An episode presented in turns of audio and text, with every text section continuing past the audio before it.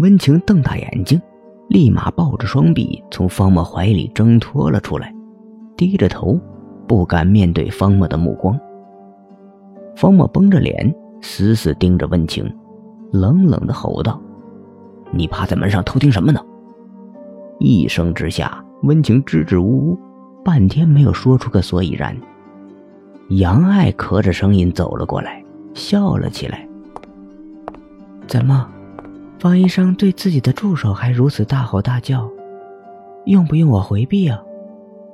说着，杨爱挤过方木，瞄了一眼内厅，又说道：“就算趴在门上听什么，方医生也不必如此紧张。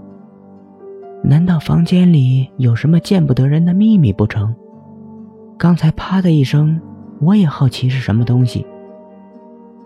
真的只是好奇。”方墨目光在温情和杨爱身上打量了一圈，温情像只受了惊的小兔子缩在一边，杨爱眼神犀利，一直落在内厅的地板上。方墨心道：“不是他们。第二秩序中的人喜欢单独行动，很少结伴同行。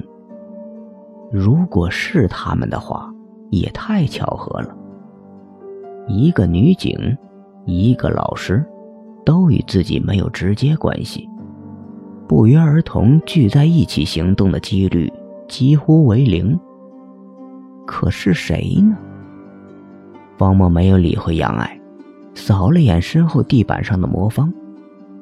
既然魔方已经碎了，自己已经回来，暂时没有必要理会。